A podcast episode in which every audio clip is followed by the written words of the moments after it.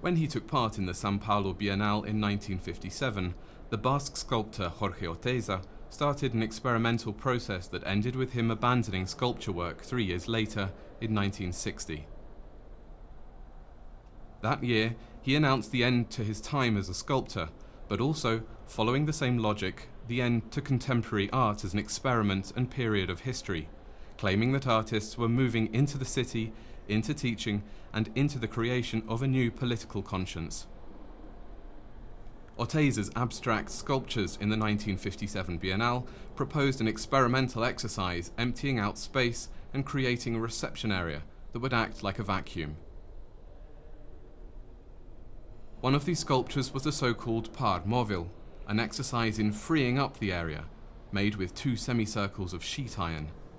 Years later, in the Basque country, the par móvil was turned into a monument, a funerary stele, and a political symbol.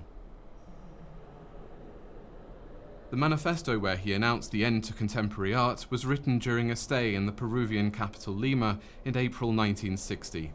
It was developed at a conference that he gave there, paying tribute to poet Cesar Vallejo. That day, Oteiza watched the monument, the funerary stele, being erected in Vallejo's honour.